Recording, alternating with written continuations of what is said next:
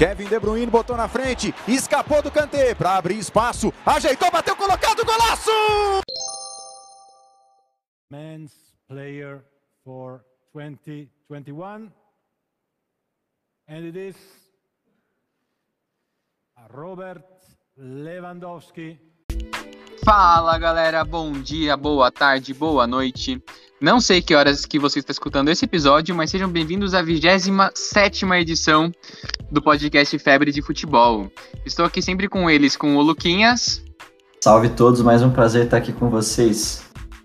E com o Suertes. E aí, gente, tudo bom? Espero que tenham passado bem de semana passada e vamos falar de futebol. Pois é, o time dele sempre trazendo alegria para os brasileiros, né? Revivendo o Coutinho de jeito que ninguém esperava. Mas enfim, vamos falar de futebol. Eu vou começar aqui rapidinho fazendo um giro pela Copa da África de, de Nações. É, começando pelo país sede de Camarões, grande, grande início, sete pontos na primeira fase, que para eles já acabou. Tem no time o Onaná, o goleiro do Ajax, Sanguissal, meio que o Luquinhas adora do, do Napoli, o Abubacar, que tá sendo o destaque, já fez cinco gols. Na estreia fez dois gols de pênalti, que foi virada de Camarões. Aí você vai falar, ah, foi roubado, né? Dois gols de pênalti pelo Paised, mas não, foram dois pênaltis muito absurdos. É... Aí seguindo, Senegal tá meio estranho, tem um time muito forte, tá indo muito bem nas eliminatórias africanas, mas na Copa Africana de Nações tem apenas um gol feito, mas tem cinco pontos, porque os jogos foram 0 a 0 0 a 0 e 1 a 0 com gol aos 95 do Mané de pênalti. É, Marrocos, que é um time muito forte, está 100% na, nas eliminatórias da África. Tá bem na, tá bem na Copa Africana. Tem, é, tem sete pontos classificada. Tem no time o Hakimi, o Enesri, que é um atacante do futebol espanhol, que são os principais destaques. E é um dos favoritos. O, no grupo de Marrocos, quem surpreendeu bastante foi o Gabão, que o principal jogador, todo mundo sabe, é o Aubameyang, pegou Covid, não, não jogou, e agora voltou para o Arsenal porque ele tá com uma miocardite secundária ao Covid, que ele vai ter que tratar, vai ver o que será disso. E na mesma situação tá o Lemina, um jogador do Nice também, que seria muito importante para a equipe. Mesmo com esses dois falques maiúsculos, Gabão fez cinco pontos e tá classificado para a próxima fase. E nesse grupo, quem foi eliminada, que tá bem na Copa, nas eliminatórias africanas é a Gana, que foi, fez, fez um ponto, zero ponto, se não me engano, foi eliminada do grupo. Vale só contextualizar para vocês como que funciona eliminatórias africanas para a Copa do Mundo. É, são, depois de uma fase preliminatória, os times restantes são divididos em 10 grupos de 4. Aí apenas o líder de cada um desses 10 grupos para, passa para a fase final, em que cada time enfrentará um outro, ou seja, vai ser um confronto, por exemplo, vai Argélia primeiro de um grupo, Egito é primeiro de outro. A Argélia enfrenta Egito em jogos de ida e volta e quem ganhar passa para a próxima fase. Então, passam 10 times dos grupos e desses 10 times saem 5 cinco vagas em jogos de ida e volta. Então, é uma eliminatória muito difícil, em que você pode fazer uma fase inicial brilhante em dois jogos perder tudo. Mas seguindo na Copa Africana de Nações, né? Nigéria classificada no outro grupo, o Egito do Salah tá encaminhado, pegou o time mais difícil, Nigéria perdeu, mas deve passar. No grupo da Costa do Marfim, Costa do Marfim tem vários destaques, o Haller, o PP, o Kessie, o Zaha, o Bailey e o Aurier, todos jogando em times grandes da Europa, né? O Bailey não que tá meio em decadência, tal de Manchester United. Mas enfim, não jogaram a Copa do Mundo, tava no grupo de Camarões pra, nas eliminatórias e ficou em segundo colocado, não joga a Copa do Mundo. Mas na Afcon tá bem encaminhado, tem quatro pontos, não tem seis porque o goleiro entregou uma paçoca incrível no final do jogo contra a Serra Leoa. Tava 2 a 1 um para a Costa do Marfim, o goleiro foi tentar agarrar uma bola, ele soltou assim, uma bola que tava vindo recuada para ele, assim, tava assim, muito tranquila. Ele tentou evitar a saída, aí ele pegou a bola e soltou no pé do jogador do Serra Leoa. Foi bizarro. E Costa do Marfim tem quatro pontos e vai enfrentar a Argélia, que é um time muito forte, um dos times mais fortes da África, tá? Jogará essa fase final da, das eliminatórias africanas, mas tá muito mal na Afcon, não fez gols ainda. Foi 0 a 0 o primeiro jogo, perdeu para Serra Leoa e agora joga o jogo da vida contra a Costa do Marfim precisando ganhar. para quem isso é uma boa notícia, é para o Manchester City, que tem o Mares na Argélia e tem uma grande chance aí, uma boa chance da Argélia ser eliminada precocemente e o Mares voltar para o time. Aí fechando no grupo F, que é o grupo mais fraco, tem dois times que jogarão a fase final, que é o Mali e a Tunísia. E o único destaque é negativo desse grupo, que é a arbitragem exatamente no jogo de Tunísia 0, Mali 1 em que o, aconteceu assim muitas paralisações, do, dois usos de VAR, uma expulsão, saiu gol, fez tudo no segundo tempo. Aí o juiz tentou acabar o jogo inexplicavelmente aos 40 minutos do segundo tempo, aí não deixaram, obviamente, e aos 44 e meio ele encerrou o jogo, então foi uma coisa muito esquisita assim. Essas coisas que acontecem na África que perde um pouco a credibilidade do torneio, né?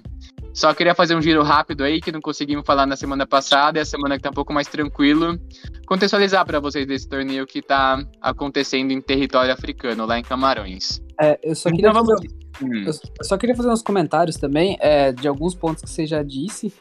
É, primeiro, é, exaltar a defesa do Senegal, né? Que vem se mostrando muito sólida.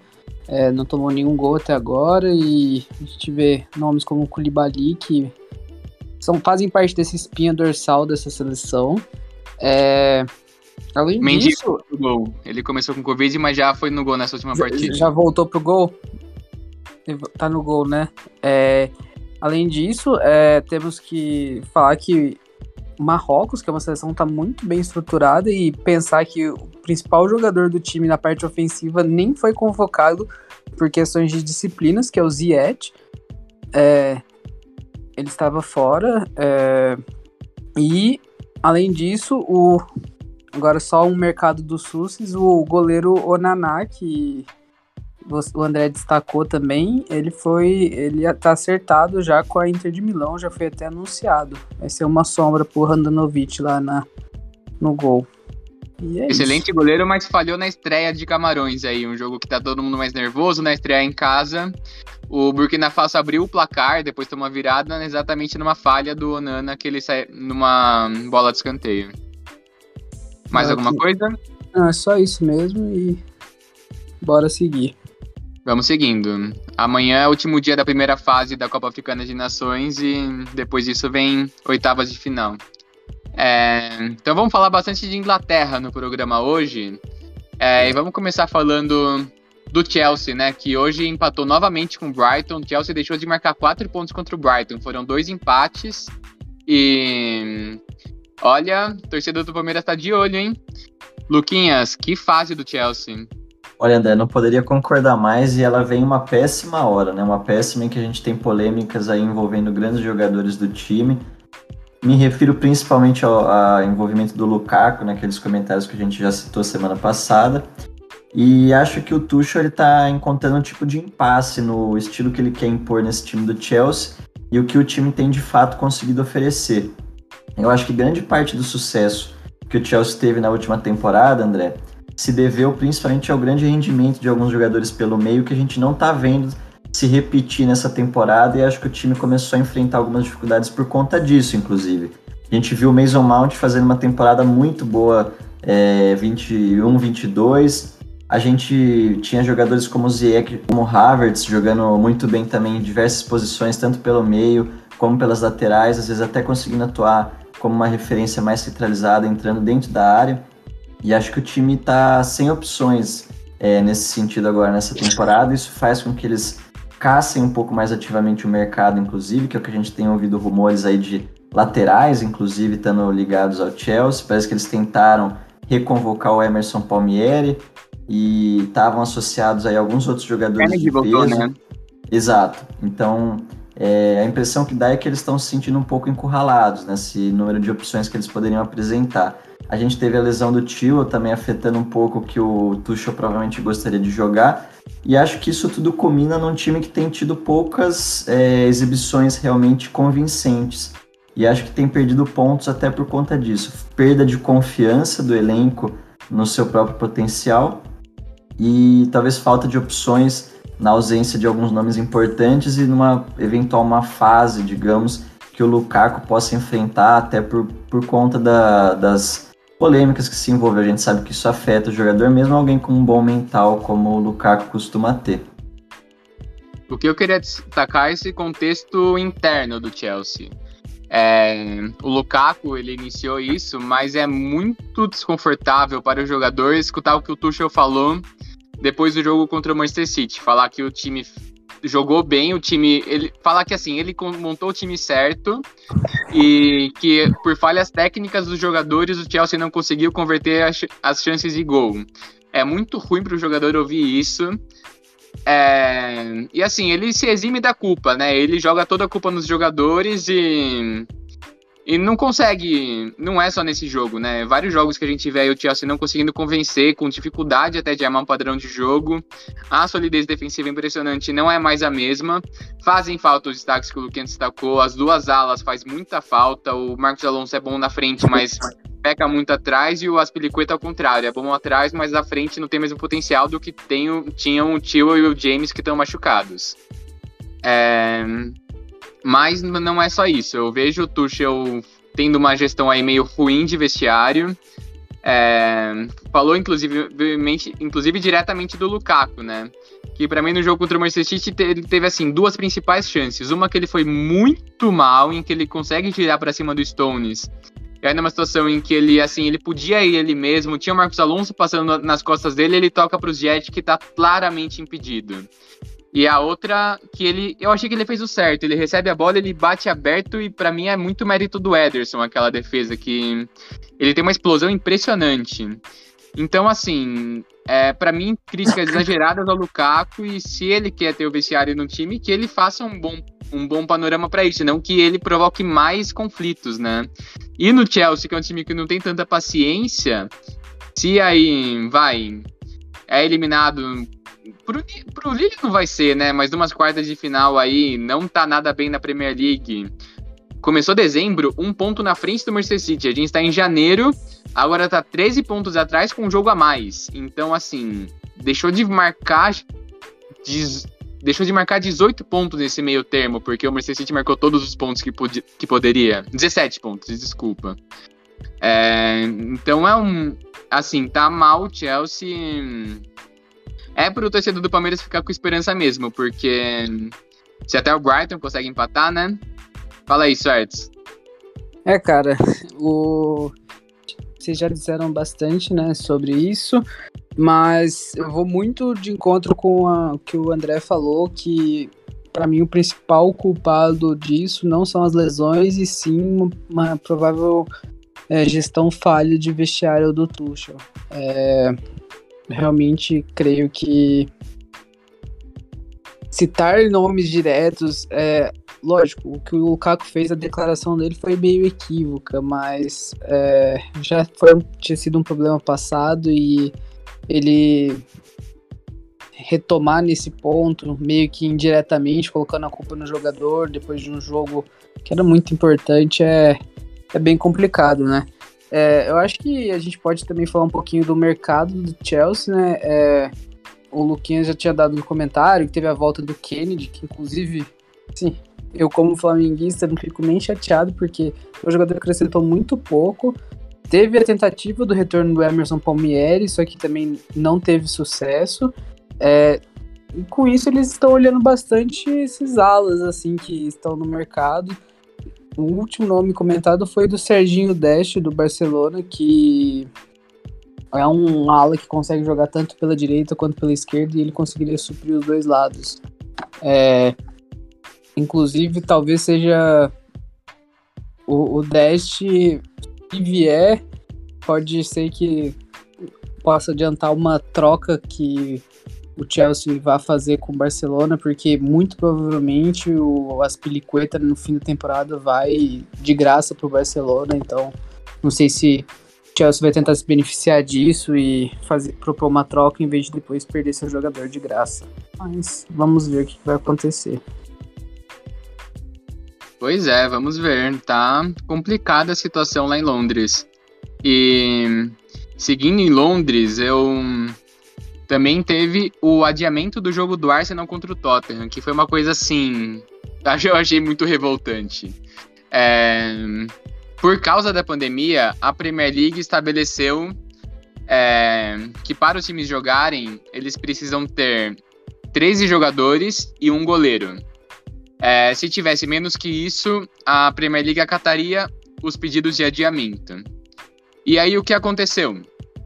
O Arsenal é, tem dois casos de Covid. Na época em que pediu adiamento, tinha um caso de Covid, mais oito, oito lesões, quatro jogadores na Copa Africana de Nações. E nesse, no meio disso tudo, ainda emprestou o Maitland Niles para o Roma, o Kolasinac para o Marseille e agora emprestou o Pablo Mari para o Udinese? Udinese. Para o Udinese. E o Chaka estava suspenso, o Chaka foi expulso. Então, assim, por causa dessas suspensões, por causa do empréstimo que o Arsenal fez e por causa das lesões do elenco e por causa da Copa da África, o Arsenal pediu o adiamento e o adiamento foi acatado pela Premier League contra o Tottenham. O Tottenham que não que pediu para a Premier League para abrir uma data em dezembro para ele poder jogar o jogo da Conference League e não ser eliminado, a Premier League negou. Agora vê o Arsenal tendo o jogo adiado com um caso de Covid na época em que pediu. Agora são dois, mas na época era um. Então, assim, é uma situação muito ruim, uma situação, assim, muito revoltante mesmo. Desagradável, né? Sim, que isso seja possível. Assim, o Arsenal até tá na dele. O Arsenal tá se viu nessa situação e aproveitou o, a falha da Premier League em permitir esse tipo de situação. E também vale a crítica da Premier League, que é muito. tá muito obscura essa coisa de Covid. A gente nunca sabe quem do time tá com Covid. Eu acompanho o Manchester City, eu vejo jogadores não sendo relacionados. Eu vou tentar procurar porque não, eles não divulgam lesão, não divulgam quem tá com Covid, não divulgam nada. E aí dá margem para isso, né? Para esse adiamento que virou festa. O Burnley hoje teve o adiamento do jogo adiado. O, estamos na 22 segunda rodada e o Burnley tá com 17 jogos. Então, assim, tá uma situação absurda na Premier League.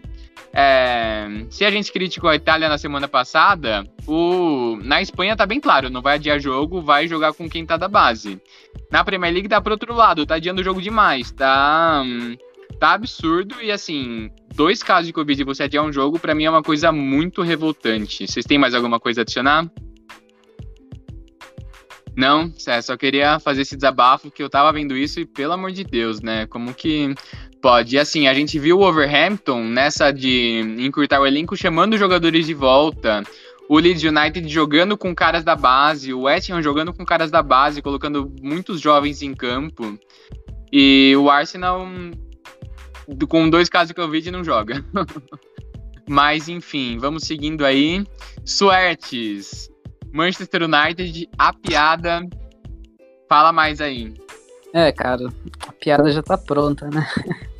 É, semana passada acho que a gente falou bastante questionamento se Felipe Coutinho daria certo novamente na, na Premier League e a resposta está contra o Manchester United com certeza sim.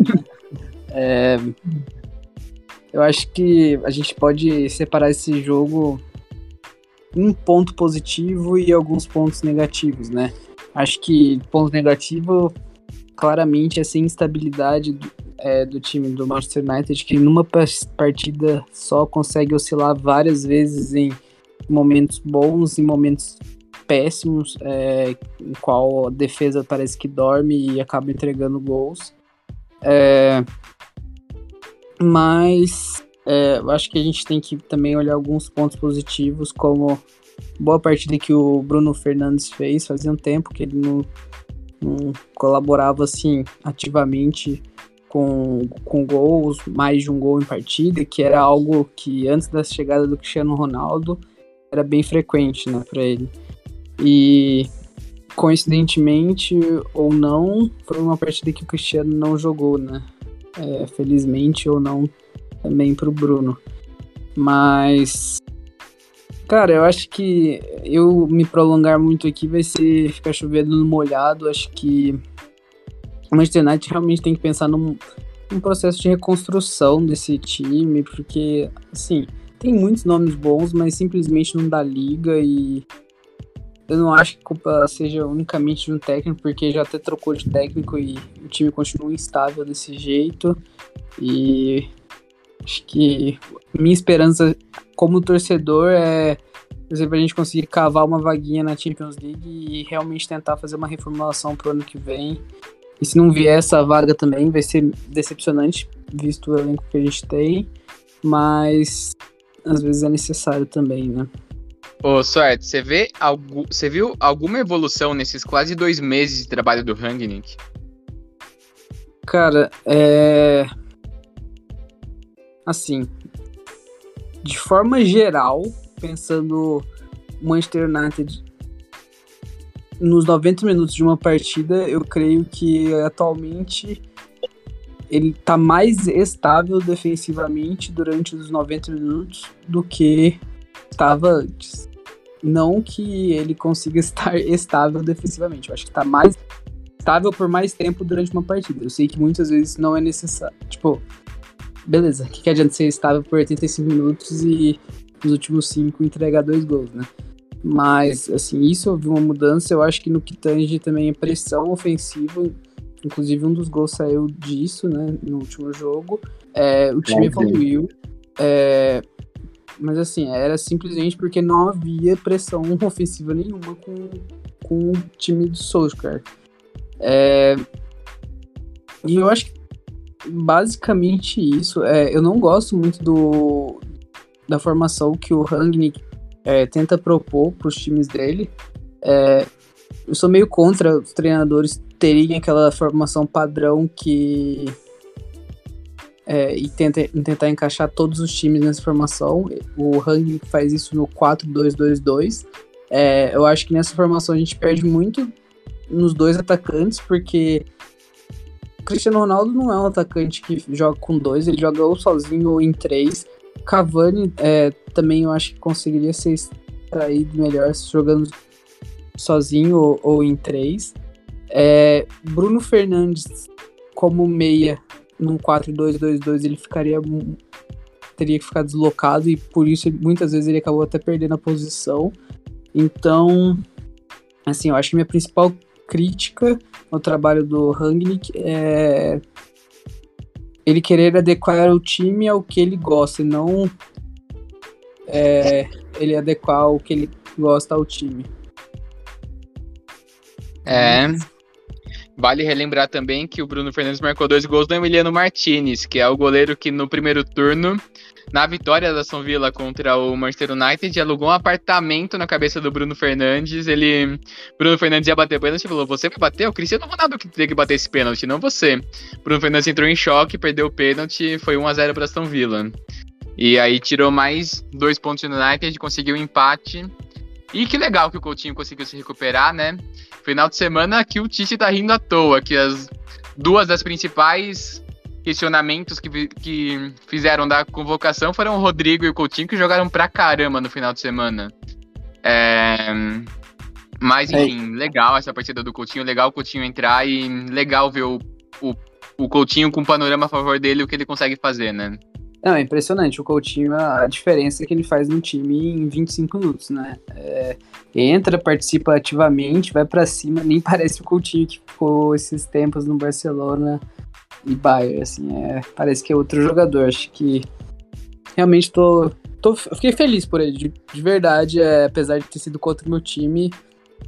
É, ele é um jogador que eu realmente gostava muito. É, já entregou bastante até na seleção brasileira, né? Na Copa de 2018 jogou muito bem. Então, assim, realmente torço muito para o sucesso dele. Espero que Tite no fim esteja certo é, e que na Copa agora de 2023 ele, o Coutinho esteja bem, que se for convocado consiga acrescentar bastante para gente.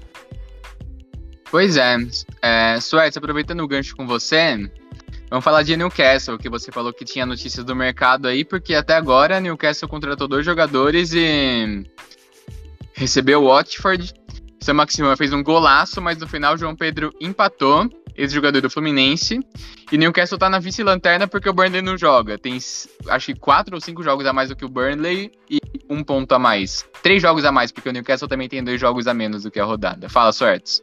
É, cara, acho que finalmente, depois de muito tempo, a gente comentou até no, no último podcast, acho que finalmente a gente tá vindo, ouvindo agora rumores de jogadores com mais nome, né, pro, pro time do Newcastle. É, acho que os três últimos que são mais importantes que eu acabei ouvindo foi o Dembélé do Barcelona, que tá com um entrave na, na negociação da renovação de contrato, muito provavelmente está dando errado essa, essa renovação e ele tende a não ficar.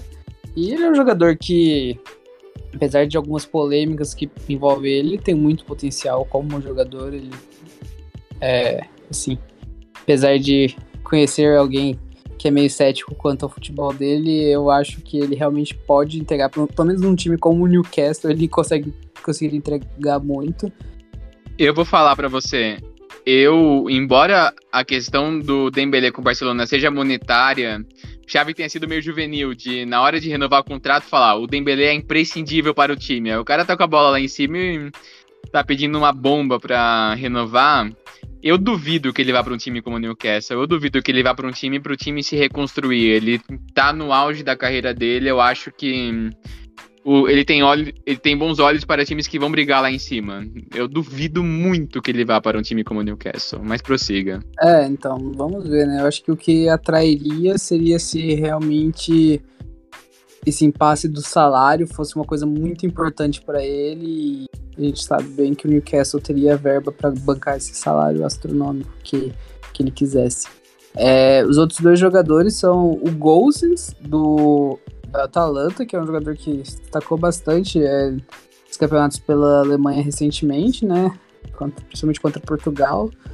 E mas esse eu vi alguns boatos só que é um jogador versátil, né? Consegue jogar tanto pela lateral como meia esquerda, como um ala. É, tende a acrescentar bastante se realmente acontecer. E a última que está sendo falada é a possível contratação do Hazard, que está desesperado para sair do Real Madrid, que ele já, pelo visto, já anunciou que não quer, quer se negociar em janeiro e que estão falando que o, o Florentino já aceitou uma proposta de 40 milhões de euros por ele do Newcastle e que bem provável que ele saia. É, pro Hazard não ia fazer mal uma troca de ares, que já tem uma carreira mais consolidada. O Gozens eu acredito muito que se realmente a proposta, se for encher o bolso do Gozens, ele vai. Aí o Hazard, não tem muito time querendo pagar um salário que ele, que ele quer e o dinheiro que o Real Madrid vai pedir, né? É, cara. Aí talvez seja uma questão em que o Newcastle consiga realmente convencê-lo. Exato, e 40 milhões de euros, eu acho que assim, o tanto que o Hazard é, desvalorizou nesses. Desde que foi contratado pelo Real, eu acho que seria uma, uma forma de. Realmente, tipo, não consigo ver outro time que pagaria 40 milhões de euros atualmente no Hazard. Não, pro Real Madrid é baita negócio. Eu tô falando a questão do próprio Hazard, se ele vai querer uma roubada dessa, mas eu acho que ele vai. Boto, ele bota muito mais fé do que o Dembélé. É, vamos ver outros momentos da carreira e outras fases. O Dembélé vem com vem em boa fase, o Hazard vem em uma fase desastrosa e quer jogar a Copa do Mundo ano que vem, né? É... Enfim, Luquinhas, algo a adicionar? Acho que é isso, é o panorama atual da Inglaterra. Eu acho que o Newcastle tem que tomar cuidado realmente para não tomar esse rebaixamento, que acho que é o que mais minaria todos os planos da nova diretoria aí de grandes contratações. Acho que jogar a Championship nenhum jogador, mesmo desses badalados mais em má fase, iriam topar. Pois é. E últimos dois destaques em Liverpool. O Liverpool conseguiu uma boa recuperação contra o Brentford, vencendo por 3 a 0 com muitos erros defensivos do time londrino. E no Everton, o outro time da cidade, Rafa Benítez demitido. Everton, a busca de técnicos aí. O Luquinhas falou que foi cogitado o Mourinho. Dois nomes bem fortes são ex-jogadores que jogavam recentemente, né? Lampard e Rooney. Então, vamos ver aí o que será do Everton. Coitado do Richarlison. O Everton cons conseguiu fazer o Norwich vencer. O Norwich que vinha seis jogos sem sequer marcar gol. É... O Everton contribuiu fazendo o primeiro contra. É, tomou 2 a 0 e o Richarlison, coitado, tá jogando pra caramba nessa temporada, nesse time muito ruim muito ruim não, né? Mas que tá muito mal, fez um golaço de bicicleta, mas não foi suficiente para o Everton sequer pontuar contra o ex-lanterna do campeonato, e que é um time que muito, muito, muito, muito, muito provavelmente voltava para a Championship. E, E que no acho- outro ano vou ver na Premier League, que ele é bate e Exato. volta, bate e volta, né? E, e, e também só exaltar o, o belo trabalho que o Rafa Benítez fez em destruir o elenco do, do Everton, né? Passou pouco tempo, fez um estrago. Pro... Nossa, conseguiu é. vender, conseguiu vender excelentes nomes e desmontou um time que era muito promissor. Dinhe foi pro Aston Villa também, baita contratação do Aston Villa e baita perda do Everton, como falamos no programa passado. É, vale relembrar também que o Rafa Benítez sucedeu o Ancelotti no Real Madrid, quando o Ancelotti sai do Real Madrid também foi uma tragédia. É, não tá fácil pro Rafa Benítez, não. Último treinador a perder o Mundial por um clube europeu também, vale relembrar, era ele contra o Corinthians. É, então, bora falar de melhor do mundo? Bora. Bom, agora falando de The Best, eu já manifestei, já manifestei meu desprezo por essas votações quando a gente falou de bola de ouro, mas eu daria pro Messi, né? Vale lembrar que o The Best considera apenas a temporada passada. Ele rola em janeiro, mas é de o que ele considera de agosto de 2020 até julho de 2021. Então acaba na Euro, o considerado pelo The Best. Eu daria pro Messi, mas o Lewandowski também bateu um monte de recorde, fez um monte de gol e. A Superliga é subvalorizada e. Enfim, ele também não está em maus lençóis. O que, que você acha, Luquinhas? Olha, André, eu acho que eu tô com você nessa. É... Uma, um- uma das críticas que eu tinha feito ao Ballon d'Or de- desse ano é que talvez tenha desconsiderado bastante é, o- os outros campeonatos que não apenas ah, o campeonato de seleções, é, a exibição que esses jogadores têm jogando pelas suas pátrias mães. E eu acho que o The Best talvez tenha exagerado até um pouco, de certa forma, ao contrário, né? A gente vai falar um pouco aí também da seleção do ano, mas eu acho que o Lewandowski é um cara que eu queria que ganhasse esse prêmio, porque na minha visão ele ainda foi um pouco mais decisivo que o Messi, mesmo tendo em vista a última temporada. Eu acho que outro problema de você fazer um prêmio tão depois do fim da temporada que eu acho que fica um certo gosto amargo na boca. Eu acho que uma das críticas que eu gostaria de fazer ao The Best aqui é que talvez eles deveriam posicionar um pouco melhor essa premiação. Uma coisa que a gente deixa passar batido muitas vezes, mas eu acho que o momento que você fala de um jogador, de um time, é muito decisivo do momento sobre o qual você está falando sobre esse jogador e o time. Eu acho que ficaria mais claro e mais confortável para todo mundo se houvesse esse reconhecimento um pouco mais próximo do período que estaria sendo analisado. Isso talvez tenha ficado um pouco nessa escolha do período decorrente do período em que fizeram a parceria com a Ballon d'Or e havia entrega no final do ano. Eles quiseram tentar fazer ainda em janeiro e eu acho que na verdade fazendo no término da temporada faria mais sentido.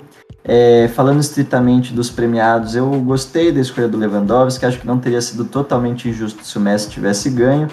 É, me deixa um gosto amargo o Salah não ter estado na seleção do ano, acho que era um jogador que merecia ter tido esse reconhecimento. E embora haja critérios diferentes para o julgamento do melhor goleiro e o melhor goleiro para a seleção do ano, acho um pouco discordante demais você premiar o melhor goleiro. vergonhoso. Eu acho também, André, que é discordante você entregar o melhor goleiro da temporada para um jogador e colocar na seleção é, outro jogador. Acho que desconsidera muito a- a- o valor que a seleção tem em si. Do mesmo jeito que acho que se o Salah é candidato a ser o número 3 do mundo, ele tem que estar na seleção dos melhores do mundo. Então acho que é, haver critérios diferentes para esses, esses julgamentos de prêmios é algo que poderia ser revisto futuramente. Acho que não tem essa necessidade. Acho que o reconhecimento vem, até porque o jogador ficou sem o prêmio e sem o reconhecimento na seleção. Acho que essas são minhas observações de uma maneira geral aí.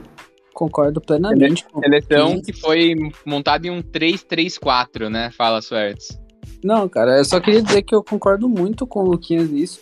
É, para mim é tipo, é meio vergonhoso você ver uma seleção que o, o terceiro e o quarto jogadores no, no ranking que foram o, o Salah e o, o Benzema ficarem de, fora do, do time, tipo, para mim não faz o mínimo sentido aí depois você vê o goleiro que foi eleito como o melhor, que foi o Mendy, não estar na seleção, é como o Lucas falou, só perde, assim, para mim, a credibilidade. E, sim, eu acho ridículo, sendo bem sincero.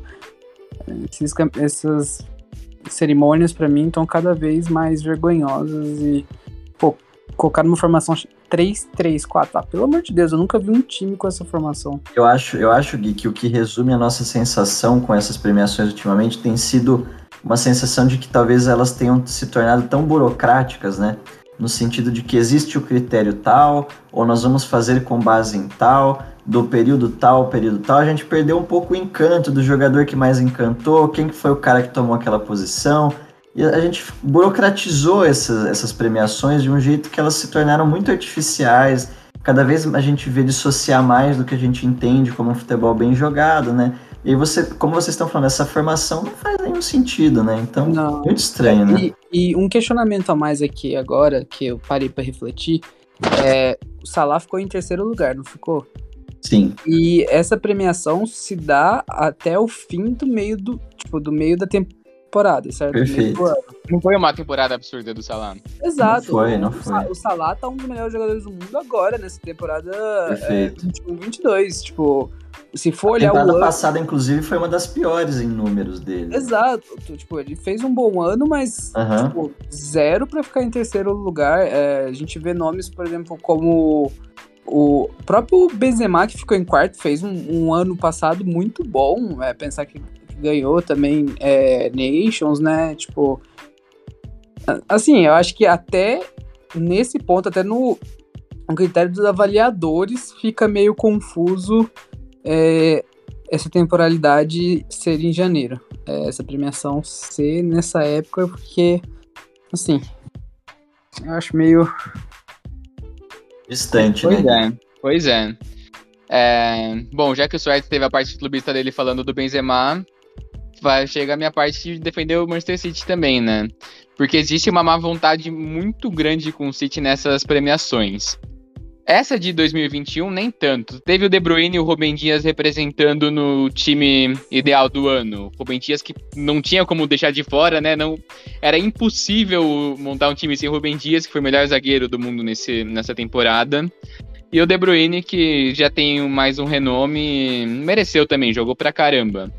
Mas a gente vê, assim, anos passados, em 18, 19, o Manchester City fazendo 98 pontos, o Bernardo e o Sterling jogando um absurdo, e o Manchester City tendo zero jogadores nas seleções e o Ajax tendo dois. Assim, o Frank de Jong na seleção e o Bernardo Silva não. Assim, foi muito revoltante essa pra mim, porque o Bernardo Silva comeu muito a bola nesse ano, ele merecia muito. Ele, se eu não me engano, ele foi assim, sétimo, sexto. Se eu não me engano, o Bernardo e o Sterling estavam no top 10 de melhores do mundo e ficaram de fora da, da seleção. Vendo o Guardiola também é revoltante que hum, nessa vai ser, vai ser o, o quarto título de Premier em cinco anos, mas ele venceu três títulos de Premier League em quatro anos, sendo dois desses a primeira e a terceira melhor campanha da história da Premier League. E aí, dentro desses quatro anos, o único que ele não ganhou deu pro Klopp, que venceu apenas a Premier League. Fez uma campanha na Champions League de ser eliminado pelo Atlético Madrid nas oitavas. E aí ele ganha contra o Hansi Flick, que fez uma campanha absurda com o Bayern de Munique, tanto na Bundesliga quanto na Champions League. E aí o Guardiola faz 100 pontos, faz 98 contra o Liverpool fazendo 90 97, é campeão da Premier League, chega na final da Champions League e nenhum desses anos ele ganha o melhor treinador do mundo. É uma coisa assim que deixa o torcedor do Manchester City muito revoltado e enfim, essas premiações são de menos, né? Prefiro não ganhar premiação e ter o Guardiola como técnico do que ganhar e ter o Tuchel como técnico. E André, E- deixa eu fazer até um comentário, talvez nessa linha do que você tá falando. Mesmo esse ano, acho que muita gente vai defender o Tuchel, dizendo que ele ganhou uma competição muito importante que foi a Liga dos Campeões. Mas eu acho que vale a pena lembrar que o trabalho dele não foi o mesmo ao longo da temporada avaliada, inclusive. Eu acho que é um ponto que devia ser tocado também em consideração, porque o Guardiola ele, ele foi campeão com um trabalho que teve um período co- condizente, coerente com o período analisado. E o Tuchel começa com um trabalho muito discutível na primeira metade desse período analisado e consegue muito sucesso numa competição que é muito difícil, mas é eliminatória. Então, ele é, conseguiria, vamos dizer assim, acochambrar um pouco mais o trabalho dentro desses seis meses no mata-mata do que num ponto corrido. E o Guardiola chegou na mesma final que ele. Então, acho que deveria ter tido um pouco mais de reconhecimento, sim. Mas só corroborando aí com o que você já falou, talvez, é, anteriormente. Uhum, sim. E ver o Bonucci nessa seleção da FIFA, que também pra mim não fez o menor sentido, Luquinhas. Acho que aí foi eles tentando conciliar um pouco o que eu falei. Eles estavam. Eu acho a sensação que eu tive é que, estranhamente, eles se distanciaram bastante do futebol de seleções nessa premiação. Sim, não totalmente, mas mais do que em outras edições. E acho que a presença ali do Bonucci e, também do Jorginho, na minha opinião, que foi estranha ali, dadas as circunstâncias, foi uma tentativa de conciliar um pouco o sucesso com as seleções. Mas acho que de longe ele estaria nessa, na minha opinião, realmente assim, nessa defesa aí como seleção do ano, acho muito discutível. É, e até o, o Alaba mesmo, né? O Sim, Alaba, que começou é... a ter mais sucesso agora, né, na nova temporada. É, ele, ele no Bayern estava sendo reserva. Sim, perfeito. Pois é, pois é. Complicado. Críticas ao The Best, mas eu lembrei de um ponto agora que eu ia fechar o Manchester United, que para mim do, o Manchester United é o time na Europa com maior disparidade entre o time que tem e o futebol que apresenta. E o segundo, para mim, é a Juventus nesse ponto. Não sei se vocês concordam comigo. Olha, André, eu acho que já tive mais a favor disso. Eu, cada vez mais a Juventus me convence de que não tem um time bom e de que os jogadores estão realmente assim. É, é, algumas semanas atrás até seria mais brincadeira, mas eu acho que tecnicamente o futebol da Juventus uhum tá cada vez mais condizente com o que esses jogadores têm sido. Então eu não acho que tá apresentando tão abaixo do esperado. Tá totalmente abaixo, né? Mas talvez não tanto do esperado, cada vez mais a gente diz. Talvez em relação ao que se esperava no começo da temporada, eu tô com você nessa. Mas acho que o time mudou a expectativa dele mesmo ao longo da temporada. É que para mim, o no contexto europeu, tudo bem, não dá para se esperar muito você vendo o elenco da Juventus, mas no contexto nacional, não talvez, dá pra talvez. colocado. É, eu acho que em quinto realmente é demais, assim. É, aí sim acho que concordo com você, tá abaixo do que deveria estar como obrigação. Pelo menos domesticamente, tô com você nessa, sim. É, mas nisso, acho que só de pensar que é um time que só pensaria em contexto nacional, é, já não, para mim não seria um, talvez o segundo colocado, assim, de é, disparidade. Eu mas eu concordo plenamente que o United é primeiro, assim, fácil de longe. Acho pois que é. O Chelsea atualmente está sendo segundo, viu, pra mim, na minha opinião. O Chelsea tá complicado, mas. É. O Talvez seja Chelsea... muito cedo para falar, né? Assim, é, pra mim o Chelsea tem que esperar mais um pouquinho. Sim. O Juventus tá numa situação bem complicada na Liga Nacional e na Champions League também não encantou até agora e. Vamos ver, né? Mas enfim, vamos seguir com o Itália então, Luquinhas. Fala aí. Vamos lá, vamos lá. Eu acho que para destacar essa última semana aí, a gente tem duas competições para falar aqui de uma maneira geral. A primeira delas, o Campeonato Italiano, que a gente continua seguindo aí. A Inter, que teve um pouco de sufoco aí, é, jogando lá em Bergamo, mas conseguiu respirar porque o Milan conseguiu não aproveitar a chance que teve contra o Veneza, né? Nesse, nesse momento, a Inter de Milão é a primeira colocada com 50 pontos, o Milan o segundo com 48 e o Napoli o terceiro com 46 pontos. É, a Inter teve um jogo bastante duro lá em Bergamo contra a Atalanta, que é um time que a gente já vem elogiando muito bem a estrutura, é, como vem sendo bem treinado. É incrível assim o trabalho que consegue manter o Gasperini ao longo das últimas temporadas, na minha opinião. É um jogo sensacional do goleiro Musso que fez assim é, um trabalho sensacional para manter a Inter afastada, principalmente nos momentos finais do jogo. E eu queria destacar como a Inter de Milão tem tido tranquilidade para conseguir sair jogando bem. Eu acho que esse é um atributo que a gente tem valorizado cada vez mais no futebol. E acho que a Inter, com essa linha de três que eu já venho elogiando bastante, Bastoni, Skriniar e D'Ambrosio, ela consegue ter uma qualidade boa ali no meio com Barella, Brozovic. Ela, mesmo em alguns momentos do jogo que a Atalanta apresentou mais pressão na saída de bola, ela conseguiu manter a calma. E eu acho que isso é um trabalho que vem do treinador também. Então acho que é mais um ponto aí para a gente elogiar o Inzaghi com essa solidez de passes também. E aí a Inter acabou ficando, na minha opinião, num bom jogo da Atalanta também, principalmente defensivamente. É, o Muriel não fez um jogo muito bom, acho que se ele tivesse sido mais ameaçador, poderia até ter pintado mais surpresas, né? Não sei se vocês também acham que tem algum outro jogador ou algum atributo importante para destacar, mas é um time sólido da Atalanta. É, o Muriel puxou um contra-ataque que exigiu. Ele puxou sozinho um contra-ataque que exigiu Exato. uma boa defesa do Mandanovic, mas no geral, no geral não fez um bom jogo. Foi isso, Sim. foi uma. A Atalanta tentou pressionar bastante, a Inter saiu bem dessa pressão. Como, como é bom goleiro o Musso, como. Muito bom, muito bom. Nossa, faz uns milagres pro Atalanta que, pelo amor de Deus. E é isso. Inter ainda deu a sorte do Milan tropeçar em um jogo que. Pô, o juiz fez uma falha bizarra, mas o Milan também é um time meio peidão, né? Sim, é, concordo, André. Jogando em casa, tendo essa oportunidade né, de você é, assumir uma liderança no momento crucial, a gente destaca bastante como é crucial essa virada do ano para os campeonatos domésticos na Europa. O Rafael Leão ali encarnou o Leão mesmo, mas acho que não deu para o Milan de uma maneira geral. Tomou esse 2 a 1 de uma Spezia valente, na minha opinião. Não teve nenhum jogador, eu achei que se destacou muito mais que os demais. O Ghiazzi e o Verde fizeram um bom jogo, mas eu acho que o, a garra do, do, do Spezia para defender esse resultado também nos momentos finais foi é, honrável, assim.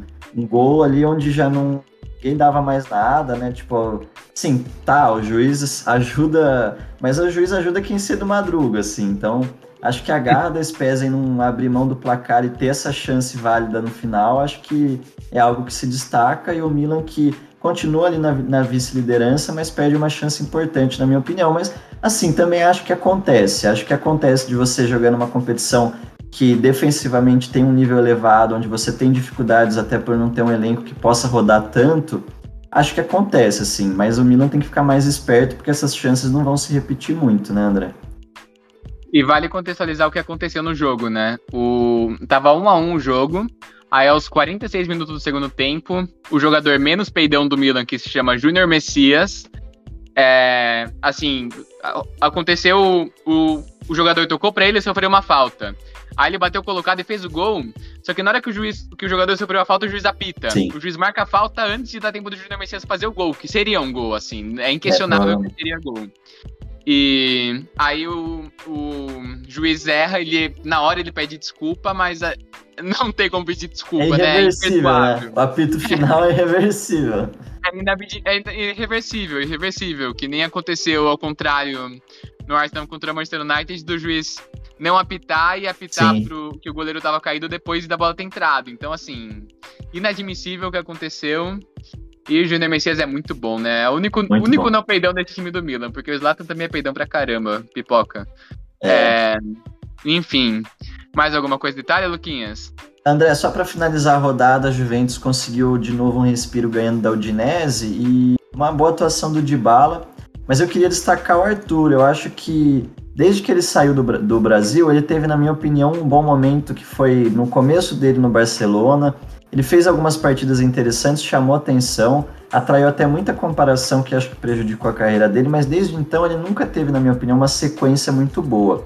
E acho que o Alegre está tendo confiança nele nessa, nessa virada do ano. Ele começou a engatar uma sequência de titularidades que acho que começou a fazer bem para ele. A gente falava que o meio-campo da Juventus é muito mesmice, e ele tem, ele tem conseguido boas partidas, na minha opinião. As últimas três partidas que ele fez, eu vou destacar que a de hoje também foi muito boa. Ele tem sido importante na distribuição de passes. Ele tem sido um pouco mais agudo, que era algo que o Pirlo particularmente exigia muito mais dele. E ele tinha dificuldade de corresponder. Eu acho que talvez ele tenha se cansado um pouco de ser criticado e começou a se lançar um pouco mais. Então eu acho que talvez a gente possa ver alguma surpresa do Arthur.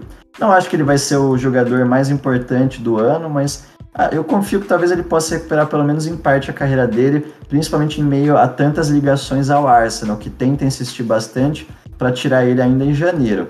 E aí, só para finalizar o giro pela Itália, teve Copa Itália essa rodada. Acho que o principal destaque é o Napoli, que sentiu claramente os desfalques da, da Liga das Nações, da Copa das Nações Africanas e conseguiu ser eliminado. Então, não temos mais aí o Napoli na Copa Itália, que perdeu para uma Fiorentina que vem sendo muito elogiada, muito valente, uma excelente exibição do Vlahovic e do Saponara, um jogador mais veterano aí, e o lateral Venuti também aí com assistência, gol, apoio, defensivamente entregou muito. E o Petanha tentou corresponder ali pelo Napoli, que sentiu muito claramente as ausências defensivas ali. O Koulibaly fez falta, a defesa foi uma desgrama. E acho que no geral o Napoli prejudicou muito, assim, é o Anguissá também, e... enfim, né, acho que tem uma culpa da Copa das Nações Africanas, mas tem também uma responsabilidade do Napoli de ter entrado muito displicente, na minha opinião. A Juventus conseguiu uma vitória tranquila por 4 a 1 contra a Sampdoria em mais uma exibição do, boa do Arthur, que foi eleito homem do jogo, e o Milan conseguiu se redimir do, do desastre pelos pontos que perdeu e conseguiu avançar contra um desfalcado Genoa também, com bastante caso de Covid lá na cidade de Genoa. Acho que isso fecha o giro da Itália aí, né, André? Que tem tido alguns jogos interessantes aí, para quem gosta de um futebol um pouco mais tático, um pouco mais defensivo, de certa forma um pouco mais burocrático, talvez exceto por Inter, em Napoli, que tem tido um, um jogo um pouco mais vistoso, é um campeonato que vale a pena assistir sim. Então bora para Espanha? Bora Espanha. Bom, agora vamos falar da Espanha, que o Real Madrid foi campeão da Supercopa, como todo mundo esperava, né? O Atlético Bilbao, que foi um time bem montado, que conseguiu anular as ações pela esquerda do Vinícius Júnior, mas aí pela direita, Rodrigo fez uma grande partida, fez uma bela jogada para o gol do Modric. Depois ele amplia o placar. Aí no final ainda o Militão dá emoção pro jogo, ele fez um pênalti, foi expulso. Mas o Courtois, que para mim nessa temporada vem sendo o melhor goleiro do mundo, depende do pênalti. Bom, o Real Madrid, o Ancelotti sabendo tirar muito bem das individualidades do Real Madrid, que são muitas, consegue mais um título para o time. E uma coisa que se destacou muito nesse, principalmente nessa final, mas nesse título da Supercopa, foi a atuação magistral do trio que a gente cansou de falar, Kroos, Modric e Casemiro. E o que tem ficado em pauta, que eu queria perguntar para vocês é, onde vocês veem esse trio na história do futebol? Daqui a 20 anos, onde que a gente vai colocar Kroos, Casemiro e Modric? Quer falar, Sortes? É, cara, é... Assim, eu sou um pouco enviesado para falar, né? É... Eu acho que em questões de títulos, talvez seja um dos trios mais bem sucedidos de meio campo, assim, de toda a história do futebol até hoje. Acho que sequência de Champions League que eles ganharam é impressionante e eles se completam muito bem, né? É, Tipo, é muito legal ver o Casemiro muitas vezes compensando o Kroos, principalmente porque volta menos para marcar. É, o Modric e o Kroos, cada um com características de passe diferente, mas passes incríveis. É, o Modric muitas vezes gostando daquele passezinho que ele gosta de dar de, de três dedos, já o Kroos com lançamentos maiores. Eu acho que em questão de título, questão de complementariedade, acho que tá entre os melhores, meio, melhores trios de meio-campistas é, da história, apesar de muitas vezes os nomes, é, se for olhar um por um, não sejam tipo os mais aclamados, assim, apesar do Modric já ter ganhado uma bola de ouro, né? Roubado. É, mas eu ainda vejo assim, principalmente em questão de nome, é, um trio, por exemplo, de Busquets, Xavi e Iniesta é, sendo mais aclamado do que esse trio. Questão de efetividade, é, eu realmente acredito que talvez esse trio seja mais eficiente. A gente vê até pelos títulos relevantes que ganhou, mas acho que no somatório de tudo, eu acho que eles não ficariam em melhor trio da história. Acho que, mas assim, são um, um dos melhores trios e foi muito legal a gente ter a oportunidade de ver esse trio jogar, porque é muito. E tem um brasileiro neles, né? Assim. Sim, sim. Muito legal isso. Luquinhas, o que, que você acha? Eu acho, Gui, que o que você falou é totalmente válido. A gente pode analisar a qualidade de alguns jogadores, tanto pela, pelos títulos que conquistaram, tanto pelos nomes, uma parceria em si. Eu acho que eu vou focar um pouco nessa parceria. Na minha opinião, hoje em dia, principalmente o jovem que começa a acompanhar futebol, é muito carente de ídolos. Eu acho que a gente perdeu um pouco a idolatria que a gente tinha algumas décadas atrás por jogadores de futebol. E cada vez menos a gente tem visto jogadores que realmente têm conseguido carreiras inteiras num time de futebol. A gente tem aí talvez o Messi como um dos últimos grandes exemplos aí de um ídolo que fez uma carreira inteira. E eu acho que esse trio ele tem sido um meio termo entre jogadores que têm um talento muito grande que a gente vê e ao mesmo tempo uma certa perpetuação, apesar de algumas adversidades que a gente acompanha hoje no futebol moderno, por exemplo, o Modric com algumas lesões, principalmente desde a última Copa do Mundo, o Kroos com algum período também de irregularidade na qualidade do passe, na confiança que ele tinha nele mesmo, apesar de todo o talento que a gente sabe que tem, e o Casemiro tentando ser sempre aquele cara que dá uma certa estabilidade para esse meio, eu acho que dentro dessa, desses detalhes acabou se formando uma formação de três jogadores que, como você já falou, se complementavam e conseguiram se manter ao, ao longo de múltiplos títulos, ao longo de múltiplos desafios, e eu acho que isso é muito importante para o jovem. Eu acho que o jovem torcedor madridista é quem mais ganha com esse tipo de situação. Então eu acho que se eles não conseguirem daqui 30, 40 anos estarem lá na lista dos top 10 trios de não sei o que, que eu acho que vai ser difícil realmente acontecer, eu acho que pelo menos ele vai, ele vai ser um trio que vai ter um lugar de carinho no coração desses jogadores que começaram a acompanhar o futebol através deles. Eu acho que, na minha opinião, isso é muito mais válido. Você formar boas experiências e boas memórias no coração daqueles que estão surgindo é algo é indiscutivelmente valioso. Então, acho que é um trio muito talentoso que, como você falou, se complementa muito bem, foi muito vitorioso e se perpetuou ao longo, ao tempo suficiente para tornar-se fãs aí, muitos fãs, por uma geração nova que vem por aí, né? Eu vou ser mais mais otimista que vocês em relação a esse trio. É, assim, se for ver, para mim, eu eu dei uma refletida aqui, para mim tem dois meio-campos comparados a esse. Um principalmente na qualidade do que foi feito, que foi Gattuso, é um quarteto aí, mas é meio-campo, né? Gattuso, Pirlo, Sidorf e Kaká. E o trio do Barcelona, obviamente, Xavi, Busquets e Iniesta. Xavi, Busquets e Iniesta venceram duas Champions League e uma Copa do Mundo. Mas, pô, do, do Real Madrid não dá pra ganhar a Copa do Mundo, né? Não dá pra um alemão, um croata e um brasileiro ganhar uma Copa do Mundo. Mas ganhou quatro Champions League e os dois ganharam milhares de espanhóis cada um, né? Mas eu acho é que na cabeça do espanhol fica a Copa do Mundo muito marcada. Mas para mim o meio-campo do Real Madrid foi mais marcante, por ter sido sete anos os mesmos caras, por eles terem se completado tão bem nas características. Porque para mim o Barcelona, o que foi muito marcante foi o time inteiro na forma de jogar, com o Daniel Alves, com o Messi. Agora esse trio ficou junto ao longo de vários outros times em volta deles e esse trio é uma coisa muito marcante. O Casemiro protegendo, o o Modric com a classe dele, o Modric com essa saída de jogo, com esse passe, com a qualidade que ele dá para o time, é uma coisa para mim que marca muito a história e que eu acho que de, vai desde o meu nascimento tem esses três trios e mas eu coloco esse acima dos outros dois. Embora seja uma disputa muito por cima e muito equilibrada.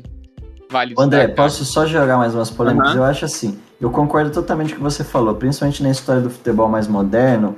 Eu acho que esses três trios barra quarteto aí do Milan, acho que são os que mais são memoráveis.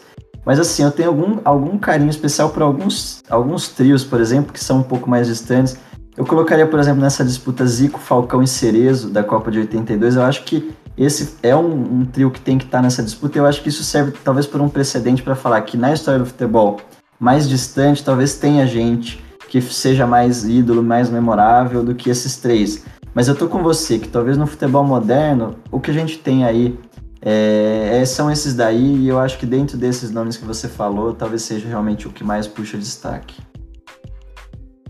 Pois só é, não podia deixar, Só não podia deixar o saudosismo de lado aí nessa, né? Não, foi braba, foi braba essa de Zico, Falcão e Cerezo. Que trio, que, né? Que trio. Mas que infelizmente faltou título, né? É, e sobrou o Rossi, né? Sobrou Paulo Rossi. É. E é, foi um trio muito longevo, né? Sete anos Sim. junto e ganhando muita Sim. coisa, muita Tô coisa. Com você eu, nessa, André. Eu vejo assim, se no mínimo top 5 da história. Com sendo certeza, que o primeiro, que... obviamente, é Ralph Elias, Renato Augusto e Jadson, né? Enfim. É... Suertes, algo que você quer destacar do mercado? Ah, cara. Pode falar, que... Domingão. Ah, cara, é, hoje foi um dia meio agitado, assim, no Flamengo, né? O próprio Marcos Braz postou no Twitter que seria um dia longo.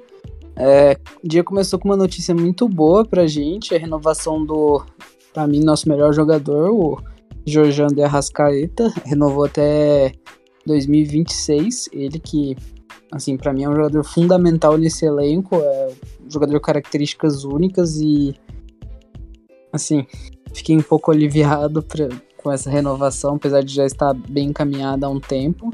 E a outra notícia mais é, falada do dia é uma possível e provável saída do Michael para o futebol é, dos Emirados Árabes, né? Ele vai provavelmente pro Al Hilal, aquele time mesmo que joga o Mundial. De, é, Estavam falando uma proposta de cerca de 48 milhões de reais. É, eu, sinceramente, pensando que o Flamengo pagou 35 no Michael, é, uma diferença de 12, 13 milhões, eu acho que é pouco para lucrar, sendo que ele foi um jogador tão importante no ano passado e a gente sabe muito bem o tanto que o Flamengo sofre com perdas por causa de convocação, né? Todo, todos os meses e mas eu acho que vai, chegou num ponto que talvez não esteja muito na mão do Flamengo.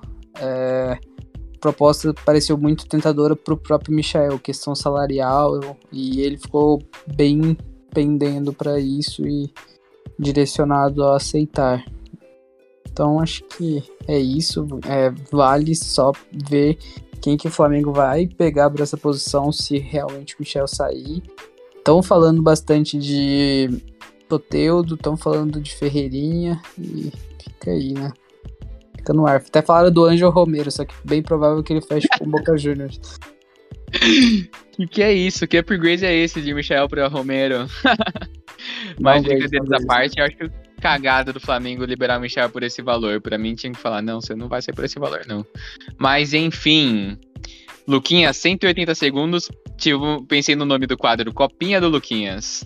Copinha do Luquinhas, então vamos lá. Sobraram agora os times mais gladiadores que a gente tem no futebol sub-20 no ano de 2022. Mirassol encara o Santos em Araraquara, do lado de São Carlos, lá para quem conhece o interior. Queria destacar do Santos o atacante Juan Seco, de 2001 aí. É, ele era jogador anteriormente do Flamengo de Guarulhos e ele foi comprado para a Copinha pelo Santos, que viu muito talento nele 700 mil reais aí, é um dos jogadores mais caros aí que foram contratados para a Copinha. Tá jogando muito e ele tem uma multa rescisória já milionária já. Ele já até é, tá cogitado aí para ser importante para o time principal do Santos aí ao longo do ano. Muito bom armador. É, queria destacar outro jogo aí, América Mineiro e Botafogo do Rio, que eu já vinha falando do América Mineiro, principalmente os meias Vinícius e Jonathan, eu acho que são dois jogadores que têm uma, um, um passe diferente, uma dinâmica bastante importante para chegar no ataque rápido, que é uma coisa que a gente não costuma ver na copinha. São jogadores que ainda têm um pouco menos de confiança para conseguir chegar lá na frente é, da maneira mais adequada. Entre Cruzeiro e São Ô, Paulo. Luquinha. Diga, diga, André. Luquinhas, interromper aqui não vai estar tá contando seu tempo, prometo. tá rolando Botafogo contra a América do uhum. América Mineiro, Perfeito. tô vendo aqui na TV. Tá 1x0 pro América Mineiro. Isso o aí. juiz deu uma baita pipocada quando tava 1x0 pro América Mineiro. O, ju... o jogador deu uma bicuda no jogador do Botafogo, perdeu a cabeça, deu uma bicuda e foi só amarelo. Então só aí amarelo. tem coisa do Botafogo reclamar. Botafogo que só passou de pênalti em pênalti, né? Até Exato. agora. O Botafogo até agora é... foi sofrido todos os jogos ali na prorrogação, é, precisando de pênalti sempre. O América também não, não, não conseguiu fazer uma primeira fase brilhante, mas depois acho que se recuperou bem. Uma vitória boa contra o Atlético Paranaense é um time que eu, particularmente, estou cogitando para chegar para a próxima fase, pelo menos o América, que já tem uma copinha de 96. É um time que tem tradição aí na, nas categorias de base. É, entre Cruzeiro e São Paulo, eu acho que vai ser o jogo mais difícil aí da rodada. O Cruzeiro tem alguns jogadores bem bons, mas eu acho que o Vitor Roque, que é de 2005, bastante novo aí, ele tem um faro bastante importante no gol. Eu acho que sabe fazer pivô, sabe achar espaço e é um cara perigoso. E do São Paulo tem alguns jogadores aí comandados pelo Alex, né? É, ex-Coxa, ex-Palmeiras aí, tá fazendo um trabalho interessante no Sub-20 do São Paulo, foi vice do Brasileirão Sub-20 e chega aí com alguns jogadores muito fortes. É, os laterais, Lucas Beraldo e Natan Moreira. Eu acho que são dois jogadores muito bons, muito habilidosos aí, que o São Paulo poderia se beneficiar precisando de laterais, né? E acho que o Pedrinho aí, meia do tricolor, que tá fazendo também uma copinha muito boa com assistências e gols. E aí o último jogo da rodada entre Palmeiras e Oeste, vou destacar mais o Palmeiras, que é um, talvez o grande favorito para ganhar essa, essa temporada. Chega aí com o Hendrick retornando agora. É, grande jogador que a gente já destacou, tem um físico bom apesar da idade Atacante Gabriel Silva também de 2002, muito bom jogador. E acho que alguns nomes do meio-campo ali, como Vanderlan e Garcia, são dois jogadores muito habilidosos, e os zagueiros é, Michel e Giovanni são dois jogadores muito bons aí que a gente pode ficar de olho. Então, acho que sem favoritos absolutos por enquanto, mas eu cravo aí que talvez é, Santos e América e São Paulo e Palmeiras façam as duas semifinais aí, o bolão nosso aí. Quem sabe, né? E só antes de terminar o nosso episódio de hoje, é... dei um, uma, uma olhadinha na internet depois. É, atacantes que fizeram menos gols na carreira do que o Alex. Vale a pena. Fica aí a dica do Susses, hein? É, o, na copinha que o Corinthians foi eliminado, o técnico já foi demitido. E Mirassol eliminou o Galo, eliminou o Grêmio, eliminou o Sport, meteu 5 a 1 no Bahia. Que campanha do Mirassol, mas agora vai ser difícil contra o Santos, né? É... Cara, eu acho. O, o... o Santos tá muito bem estruturado. Eu acho que é um dos times que coletivamente tá jogando melhor. Fala aí, Gui. Mas é assim, sobre o próprio Mirassol, é, eu tenho um amigo que o irmão mais novo dele tá fazendo teste nas, nas bases do Mirassol. Tipo, irmão bem novo, assim, 10, 12 anos. É, ele me mandou foto da estrutura de, é, do centro de treinamento deles, é coisa de outro mundo. Tipo, eles é, é realmente é um destino pesado, né? É, nesse aspecto na formação de jogadores e, assim, tá colhendo os frutos, né? Tipo, tá pois é. muito bem. E fica o questionamento, né? Se a final for Mirassol e Palmeiras, 100% Mirassol campeão, é possível essa final, hein? Fica aí o medo pro torcedor verde, né? Pois é. Então, gente, acho que por hoje é isso. Muito obrigado, Luquinhas. Valeu, gente. Muito obrigado. Valeu, sorte. É nóis, gente. Até mais. Obrigado por tudo. E é isso.